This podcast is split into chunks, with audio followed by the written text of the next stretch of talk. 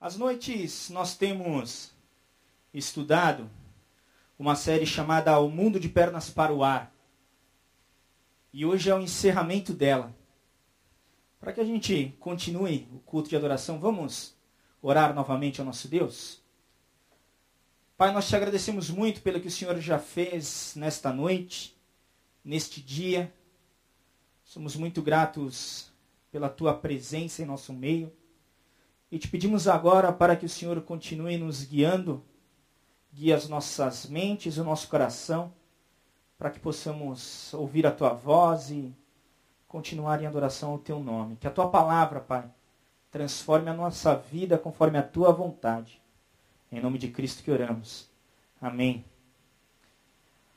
Amém. Nesta série de Um Mundo de Pernas para o Ar, nós já falamos sobre dinheiro, sobre poder, sexo, competição, mercado, religião, procrastinação. E esta noite nós vamos falar sobre egoísmo. Se você quiser, não ouviu ou não assistiu toda a série ou as pregações, você pode entrar no nosso site na internet que tem lá todos eles, todas as pregações e e mesmo que você já viu, de repente você quer rever alguma coisa que te impactou, vale vale bastante a pena.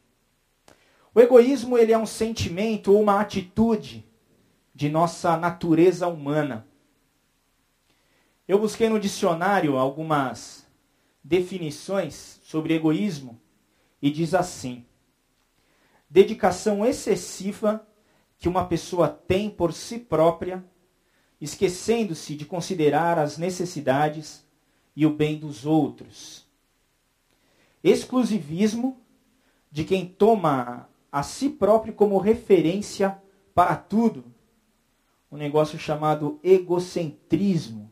Quer dizer, só eu existo e ninguém mais.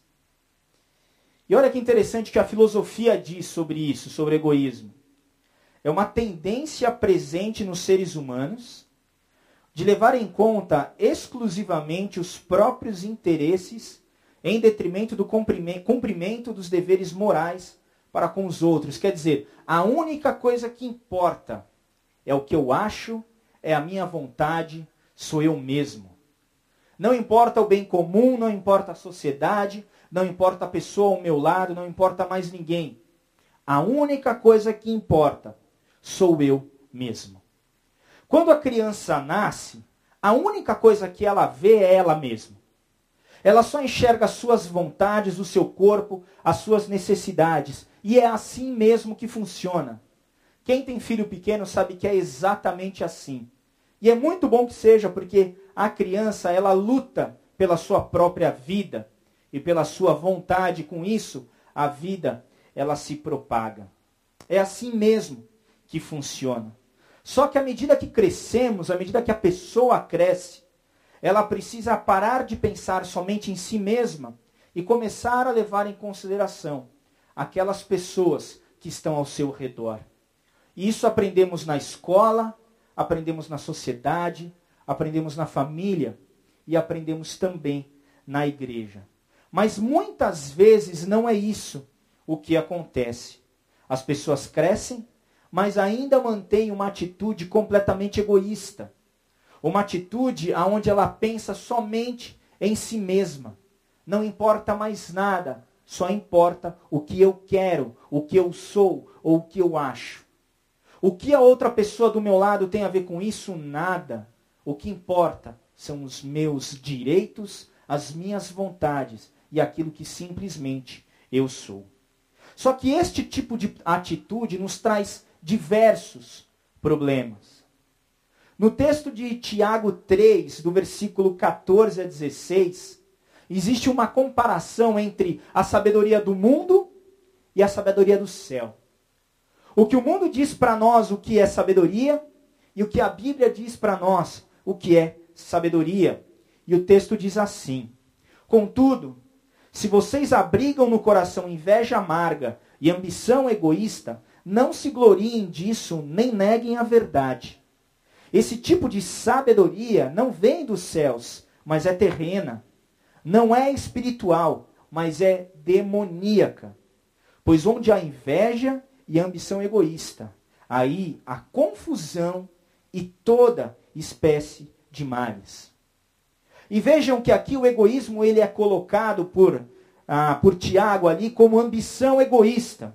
Está junto com inveja amarga.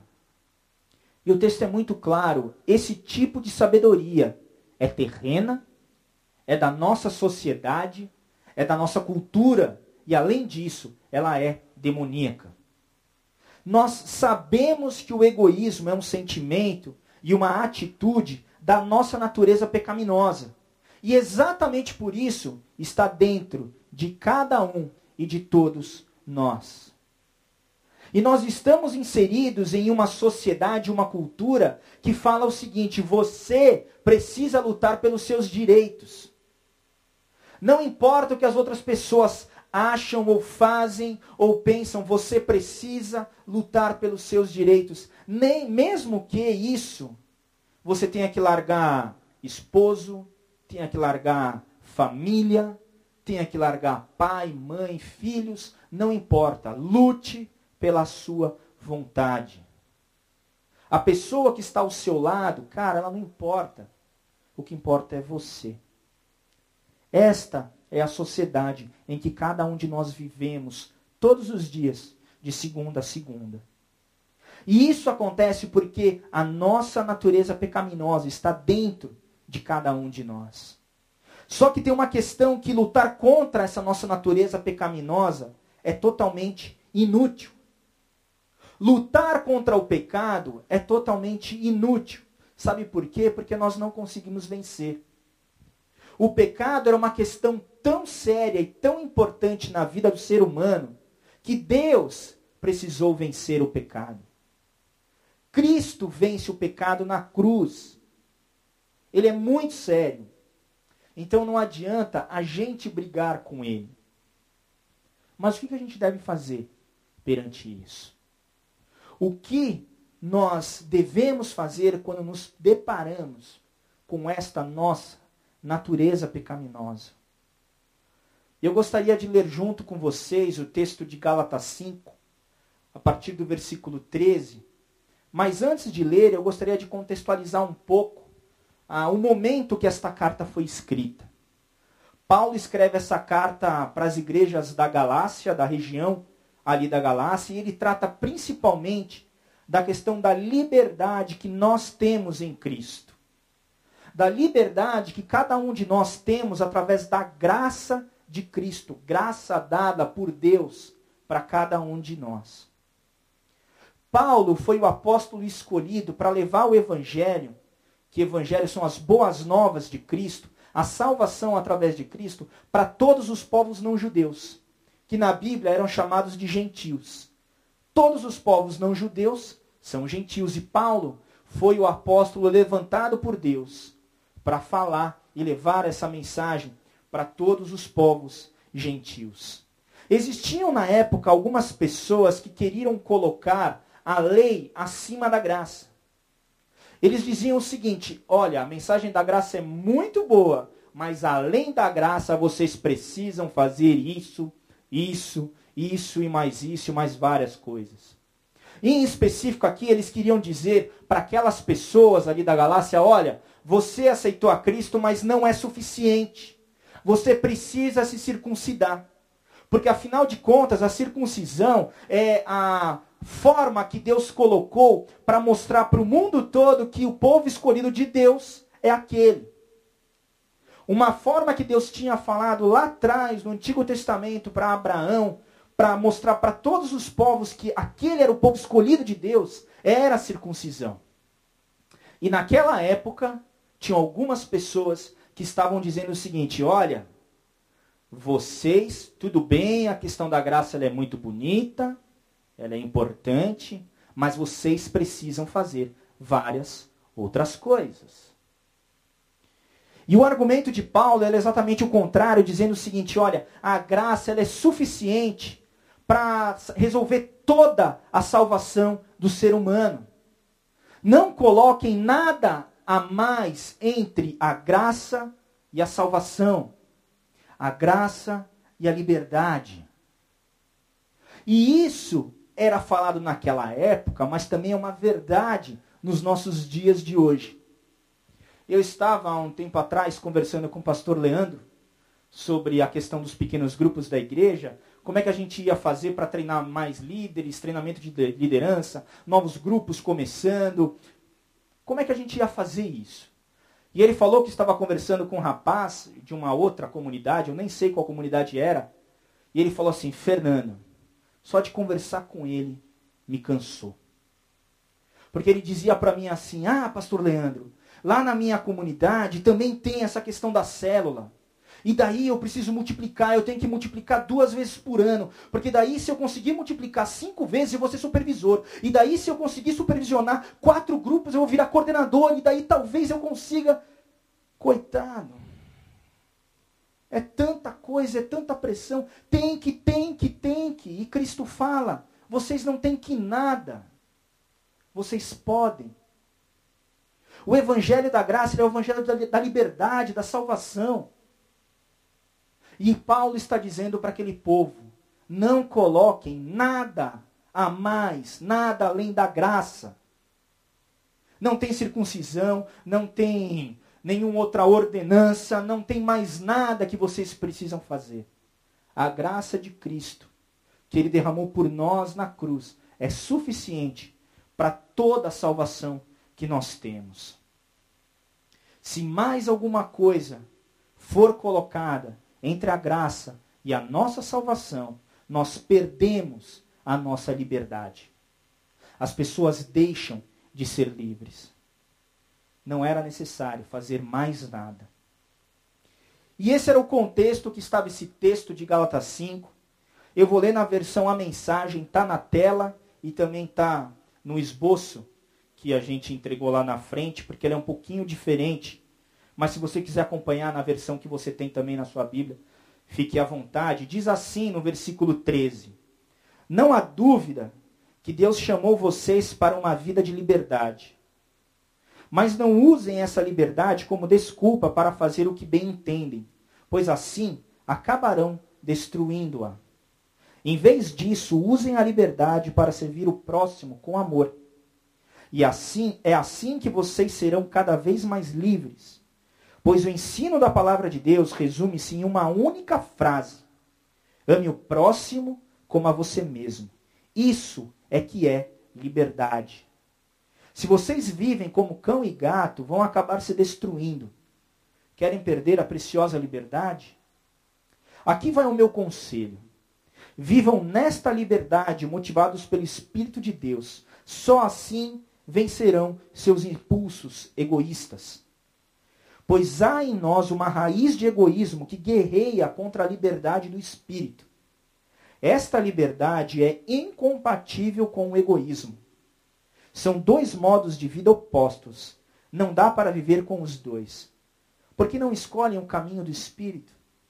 Só por ele poderão fugir dos impulso, impulsos inconstantes de uma vida dominada pela lei. Então a primeira questão que nós vemos aqui, e você pode preencher no seu esboço, é que Deus nos chamou para a liberdade.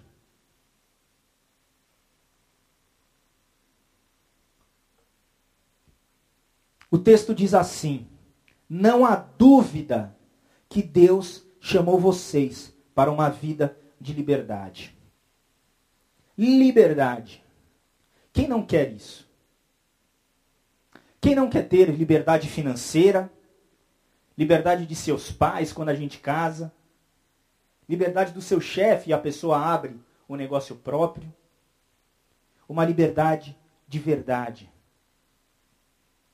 Uma liberdade, uma vida aonde você não tem amarras, uma vida onde você não deve nada a ninguém, uma vida completamente livre.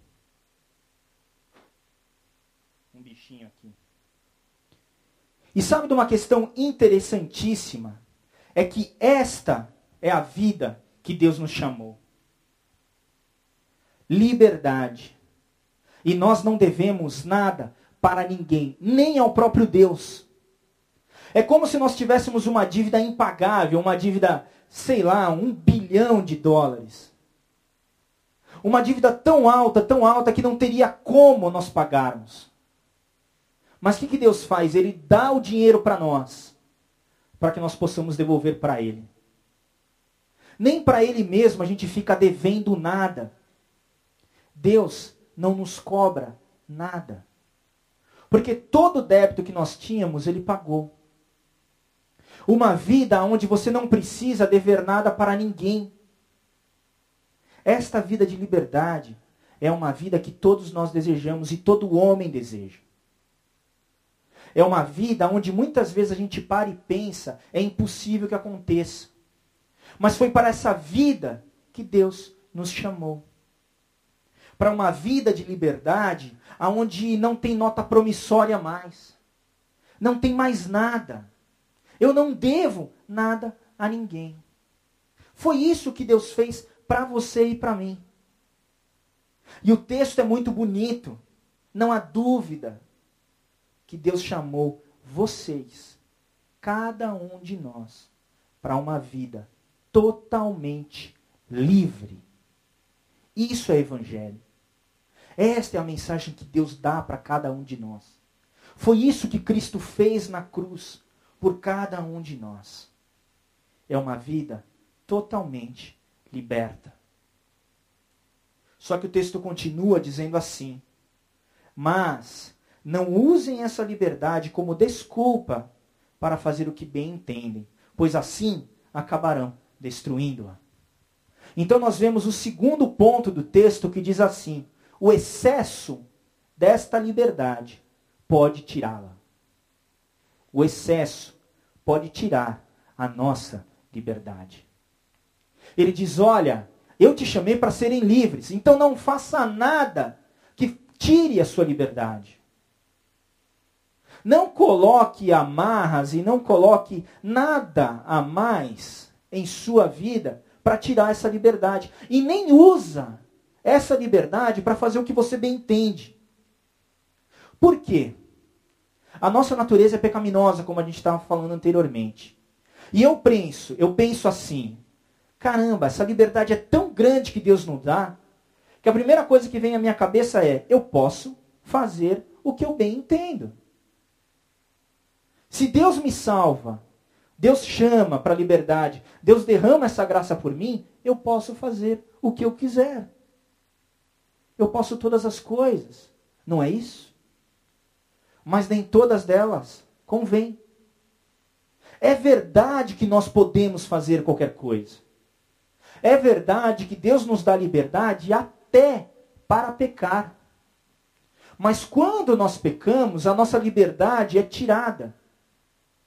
Não por Deus, mas pelo próprio pecado. Deus nos salva, Deus nos limpa, Deus nos tira a culpa e a condenação do pecado. Mas a partir do momento em que pecamos, nós voltamos a uma vida de escravidão. E é bem interessante porque o mundo ele fala assim pra gente, olha, você é livre, então faça o que você quiser. Mas é exatamente fazendo isso que faz com que nós percamos a nossa liberdade. Se eu exagero no exercício da minha liberdade, achando que eu sou livre, eu vou perdê-la. Como aquela pessoa que acha que é livre para cuidar do corpo ou para fazer o que quiser com o seu corpo. E tem diversas relações sexuais com um monte de gente. Afinal de contas, ela é livre. Para terminar e perceber que ela ficou presa a um monte de gente. E é uma compulsão, e é uma forma de vida que ela não consegue sair. Ou aquela pessoa que utilizou da sua liberdade para comprar o que queria e até o que não podia. E entrou em dívida e está devendo para um monte de gente. E isso tirou a sua liberdade e muitas vezes tirou o seu sono. Ou talvez aquela pessoa que usou a sua liberdade para comer o que bem entendia que afinal de contas comer é muito bom. E a gente usa isso muitas vezes no excesso. Para depois de um tempo ficar diabético, com pressão alta, problemas cardíacos e perder a sua liberdade, o seu estilo de vida, por causa daquilo que escolheu. E o pecado, ele é muito atraente para cada um, para todos nós. Se ele não fosse, nós não faríamos. Se ele não fosse bom aos nossos olhos, nós não pecaríamos. Mas uma coisa verdadeira é que a promessa dele é mentira. A promessa do pecado é mentira. O final é sempre ruim. O final é que nós perderemos a nossa liberdade. Deus nos chamou para uma vida livre, mas usem a sua liberdade de uma forma que você não vá perdê-la. Utilizar a nossa liberdade para fazer o que nós bem entendemos fará com que cada um de nós percamos a nossa liberdade. Tá bom. Então o que, que eu devo fazer? Como é que é o caminho? Terceiro ponto. O serviço ao próximo com amor garante a nossa liberdade. Em vez disso, usem a liberdade para servir o próximo com amor. Ao invés de você fazer o que você bem entende, utiliza a liberdade, a força, a vida que Deus dá para você, para servir as outras pessoas em amor. É assim que vocês serão cada vez mais livres, pois o ensino da palavra de Deus resume-se em uma única frase: ame o próximo como a você mesmo. Isso é que é liberdade. Ao invés de você fazer o que bem entende, sendo egoísta e vivendo somente para você, sirva ao próximo com amor. Isso vai garantir a nossa liberdade. O serviço ao próximo com amor garante a nossa liberdade dada por Cristo na cruz para cada um de nós. E aqui também tem um ensino fundamental. Ame o próximo como você ama você mesmo. Ninguém em sã consciência faz mal ao próprio corpo. Ninguém em sã consciência se autoflagela ou dá martelada no dedo ou faz alguma coisa que vai te fazer mal. Da mesma forma como você se ama, ame o próximo. Amor a Deus, amor a si mesmo e amor ao próximo. O início está no amor que cada um de nós temos por nós mesmos. Da mesma forma como você se ama, ame também o seu próximo. E todas as vezes que eu ouço essa palavra próximo, vem à minha cabeça a parábola do bom samaritano. É sempre bom a gente voltar a esse texto e lembrar quem foi o próximo daquele, daquele homem. Para o judeu da época, o samaritano não tinha nada de bom. Nada de bom. É muito parecido como hoje tem o judeu e o, e o palestino, que eles jogam bomba um na cabeça do outro, eles querem acabar com a, com a cidade, com a nação um do outro. O samaritano era muito parecido, não tinha nada de bom. Mas quem ajuda aquele homem que foi assaltado e estava lá machucado, caído no chão, quase morto, não foram os pastores, os líderes de louvor, os líderes religiosos da época foi uma pessoa samaritana. Uma pessoa que para o judeu não tinha nada de bom. E quem foi o próximo para aquele cara que estava quase morto no chão? Foi o samaritano. Então isso volta para cada um de nós dizendo: quem é o seu próximo? Todas as pessoas que cada um de nós temos contato em nosso dia a dia. Todas as pessoas são próximos de nós. E é bom que a palavra é próximo, né? Seja próximo, quem você se aproxima. Todo mundo. Todos são os nossos próximos. Agora pare e pensa um pouco em sua vida. Quem são as pessoas que você tem relacionamento? Quem são aquelas pessoas próximas a você? Porque aqui Deus não está falando só para amarmos a nossa família. Está falando para amarmos todas as pessoas que nós temos relacionamento. E a nossa liberdade, ela se manifesta à medida em que amamos estas pessoas. À medida em que servimos todas estas pessoas em amor. Eu não estou dizendo para você ficar ao lado, procurar ficar próxima de pessoas que te fazem mal. Porque existem pessoas que nos fazem mal.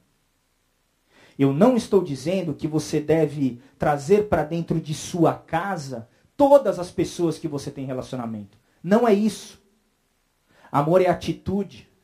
Amor é desejar o bem. Amor é fazer o bem para as outras pessoas. Isso não quer dizer que você vai concordar com elas. Algumas vezes amar uma pessoa vai ser discordar dela. Eu lembro uma vez de um colega meu que estava passando por uma dificuldade, lutando com sua compulsão de compra, gastava tudo que tinha e estava devendo uma grana danada no banco e chegou para um outro amigo dele e falou: Cara, me empresta um dinheiro.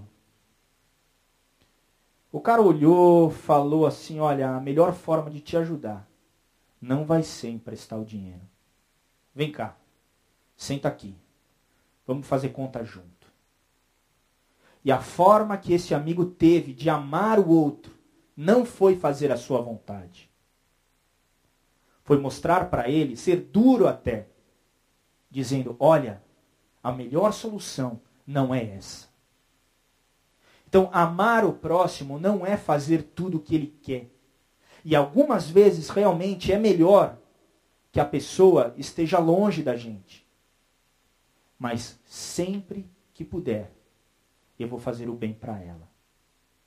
Isso é uma atitude de amor ao nosso próximo. E é exatamente fazendo isso que a nossa liberdade ela aparece e ela aflorece. Por quê? Porque eu deixo de pensar em mim mesmo. Eu deixo de ser egoísta. Eu deixo de só enxergar a minha vontade na minha frente. Faz, age, ajuda as outras pessoas. Amor é isso. Serviço em amor é isso. E é isso que dá liberdade. Quarto ponto. A liberdade motivada pelo espírito, ela vence o egoísmo. Aqui vai o meu conselho, Paulo falando. Vivam nesta liberdade, motivados pelo Espírito de Deus. Só assim vencerão seus impulsos egoístas. Vivam esta liberdade, coloquem em prática. Sirvam o próximo em amor. E fazendo isso, os seus impulsos egoístas serão vencidos.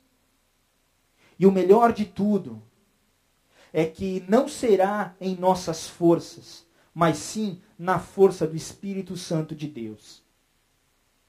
Por algum tempo eu realmente me perguntei até onde eu entrava e até onde Deus entrava.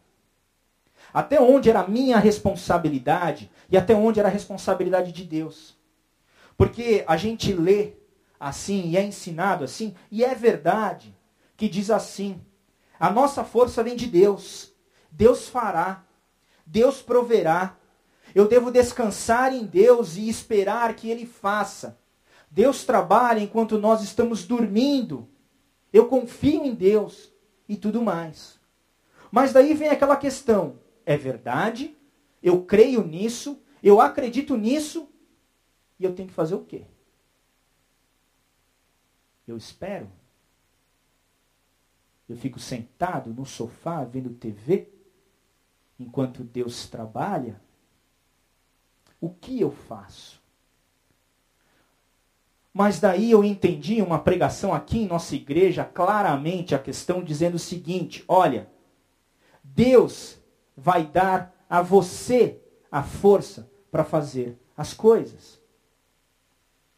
Deus vai dar para cada um de nós o entendimento, o recurso, o que seja, para que cada um de nós façamos o que é preciso ser feito. Jesus diz: Eu não tenho nada de mim mesmo. Tudo que eu sei não vem de mim, vem do Pai. Tudo que eu faço, eu ouço de Deus Pai. É Ele que está dizendo para mim o que eu devo fazer. Mas quem fez? Jesus. Quem colocou em prática? Jesus. Não foi Deus Pai.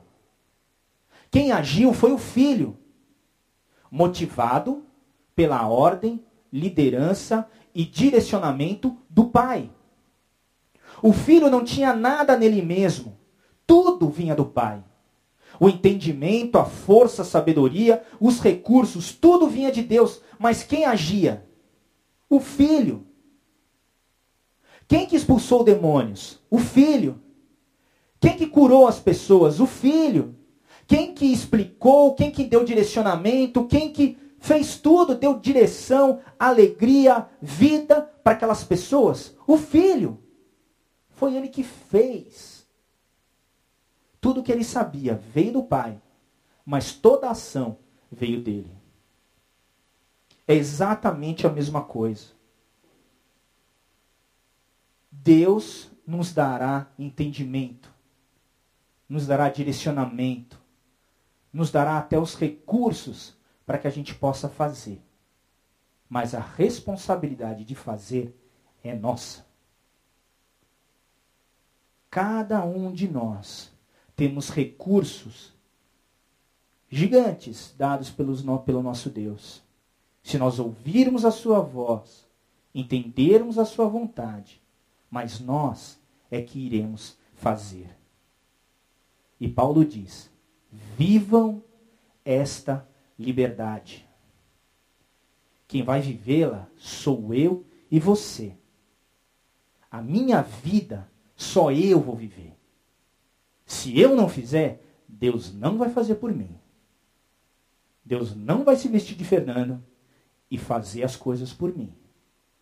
Deus não vai se vestir de vocês, de cada um de nós, e fazer o que nós, que é nossa responsabilidade. Davi, quando foi enfrentar Golias, ele pegou a pedra. Antes disso, ele falou: eu vou. Mas ele falou eu vou porque ele conhecia o Deus dele. Ele sabia quem estava por trás, mas quem foi, foi ele. E eu não sei se Davi tinha certeza absoluta que ia dar certo. E se não desse, ele ia morrer. Mas ele falou: Eu vou. Porque a responsabilidade é minha. Ele pegou a pedra, colocou na funda, foi na frente do gigante e jogou. Quem fez acertar foi Deus. Mas foi ele que fez.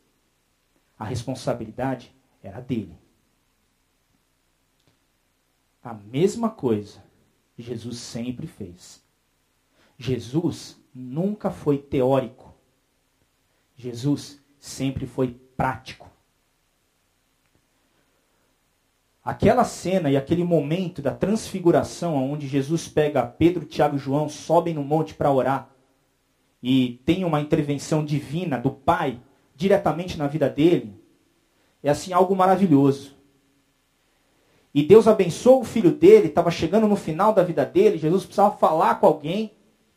E Deus coloca pessoas para ele poder falar, porque ninguém entendia. Mas logo depois disso, o que, que ele faz? Ele desce e expulsa o demônio do garoto. É na hora. Então, a teologia de Jesus era totalmente prática. Muito mais importante do que saber é fazer. Muito mais importante de conhecer a Bíblia toda é colocar em prática aquilo que a gente já sabe. Por isso que Paulo fala: vivam esta liberdade. Vivam, sejam livres, sirvam as pessoas em amor. Coloca, faz, acredita. A vontade de Deus se manifesta a partir do momento que a gente age, que a gente faz. Vai, faz, coloca em prática. Quinto ponto. Não dá para ser livre e egoísta ao mesmo tempo. Pois há em nós uma raiz de egoísmo que guerreia contra a liberdade do espírito. Esta liberdade é incompatível com o egoísmo. São dois modos de vida opostos. Não dá para viver com os dois. Novamente, a gente vê como a Bíblia ela é sensacional. A nossa cultura diz: você merece ser livre. E por isso, pense em você mesmo. Lute pelos seus sonhos. Afinal, você é livre. E no fundo, a cultura está dizendo para cada um de nós: o exercício do egoísmo é uma manifestação de sua liberdade. Mas isso é mentira. E vem a Bíblia dizendo: esta liberdade é incompatível com o egoísmo. A verdade, ela é outra. A verdade é a seguinte: se você pensar somente em você mesmo e buscar somente as suas vontades, você vai acabar com a sua liberdade. Não dá para ser livre e egoísta ao mesmo tempo. Sexto ponto. O caminho do Espírito é o segredo. Paulo termina dizendo assim: Por que não escolhem o caminho do Espírito? Só por ele poderão fugir dos impulsos inconstantes de uma vida dominada pela lei.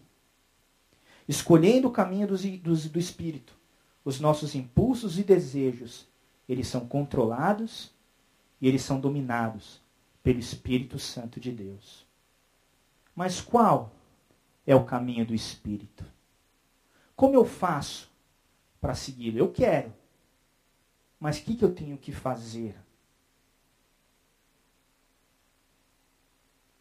Viver no caminho de Deus.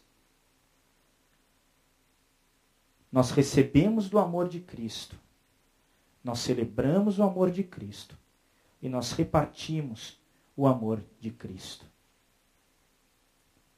Não dá para dar o que a gente não tem.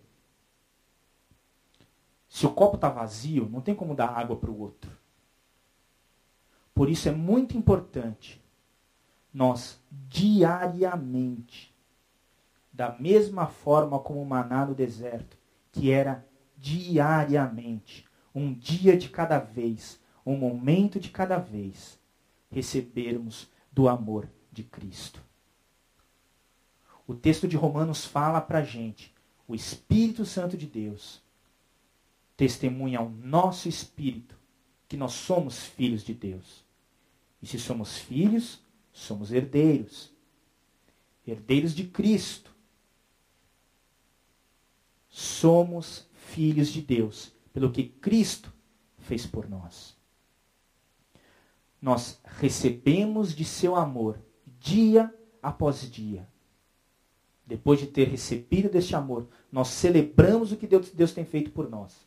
E daí dá para reparti-lo. E daí dá para exercer a nossa liberdade, servindo as pessoas que estão ao nosso redor. Nós vivemos pela fé que Cristo tornará todas as coisas boas se nós nos submetemos à sua vontade. Temos três pontos de ensinamento para a gente terminar. O primeiro deles, tenha fé de que Deus sabe todas as coisas. Tenha fé que a vontade dele é muito melhor que a nossa. Porque parece assim. Eu não quero a minha vontade, eu quero a vontade de Deus. Daí, no momento, vem assim: danou-se. Porque, afinal de contas, meu amigo, a vontade dele é ruim, é chata, é, tem um problema, ele não sabe. É assim que a gente pensa. Tenha fé que Deus quer o seu bem. Que Deus quer o meu bem. Ele me ama muito mais do que a minha mãe. Ele ama as minhas filhas muito mais do que eu mesmo. Ele ama cada um de nós muito mais do que a gente possa imaginar. E isso é fé. É viver pela fé. É viver sabendo que Deus quer o melhor de cada um de nós. Segundo ponto, sirvam as outras pessoas em amor. Servir as outras pessoas em amor faz com que a gente pense menos em nós mesmos. Servir as outras pessoas em amor faz com que os outros sejam valorizados. Sirva sua esposa, sirva seu marido, sirva seus filhos, sirva seus colegas de trabalho, sirva seu chefe, sirva seu vizinho, seus pais, seus irmãos, seus sogros, seus cunhados. E o cunhado ficou por último. Cunhados, sirvam todos. Tudo isso em amor, motivado pelo Espírito. Aonde começa?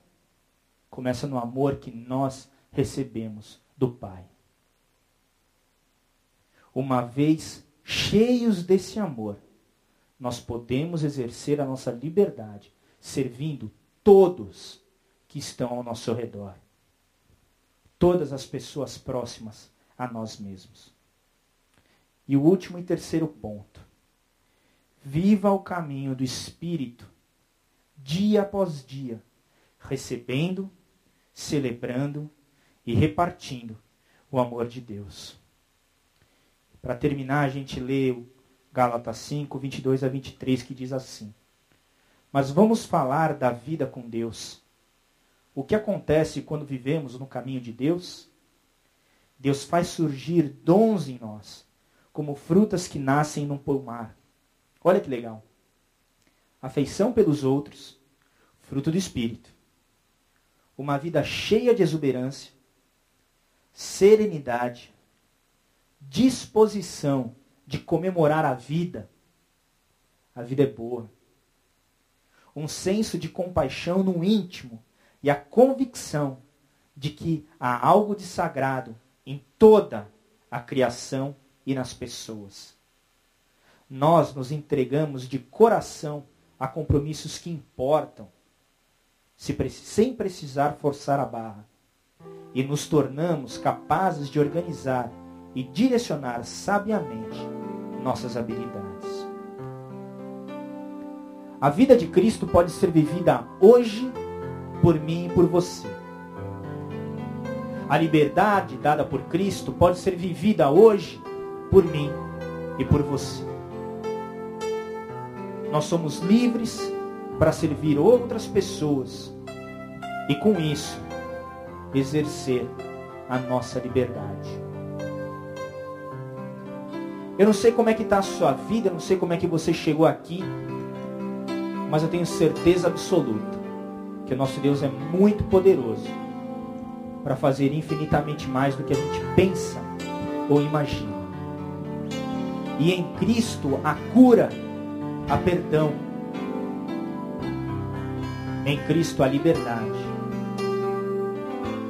Se em tua vida você não está assim, não está, olha, não estou livre. Não me sinto livre. Tenho muita coisa para resolver. Vem falar com a gente, que a gente pode te ajudar. Como igreja, como povo de Cristo. Não há problema maior que o nosso Deus. Nada é impossível para Ele. Amém? Vamos orar?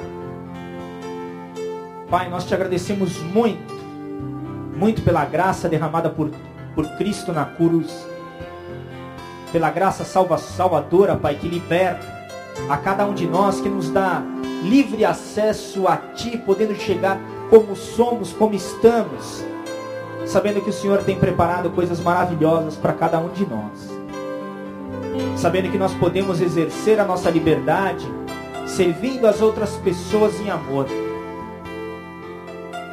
eu te peço, Pai, para que o Senhor nos ajude em nossos relacionamentos, em nossas casas, nossos trabalhos, com nossa família, Pai. Nos ajuda, Pai, a vivermos debaixo da tua vontade e liberdade. Sabemos que o Senhor é misericordioso e perdoa as nossas dívidas, o nosso pecado. E sabemos que o Senhor nos dará força para viver conforme a tua vontade, Pai. É em nome de Cristo que nós oramos. Amém.